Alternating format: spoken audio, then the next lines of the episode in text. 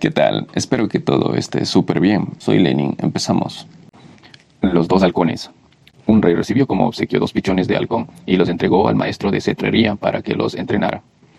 Pasado unos meses, el instructor le comunicó que uno de los halcones estaba perfectamente educado, pero que no sabía qué le sucedía al otro. No se había movido de la rama desde el día de su llegada al palacio, e incluso había que llevarle el alimento hasta allí. El rey mandó a llamar a curanderos y sanadores de todo tipo, pero nadie pudo hacer volar al ave.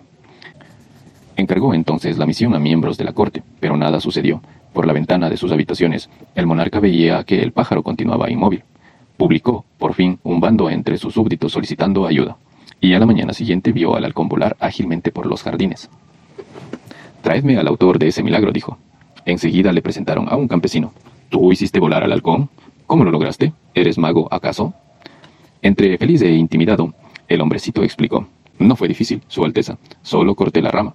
El pájaro se dio cuenta de que tenía alas y se lanzó a volar. Fin. Lección. Así somos los seres humanos. Estamos atados al pasado y al presente porque no nos hemos dado cuenta de que tenemos el poder de volar y buscar nuestro verdadero destino.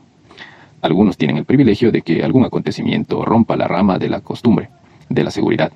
Solo entonces se dan cuenta de que son superiores a las circunstancias.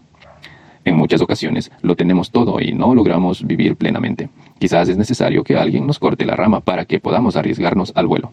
A veces las cosas inesperadas y que en principio parecen negativas son verdaderas bendiciones.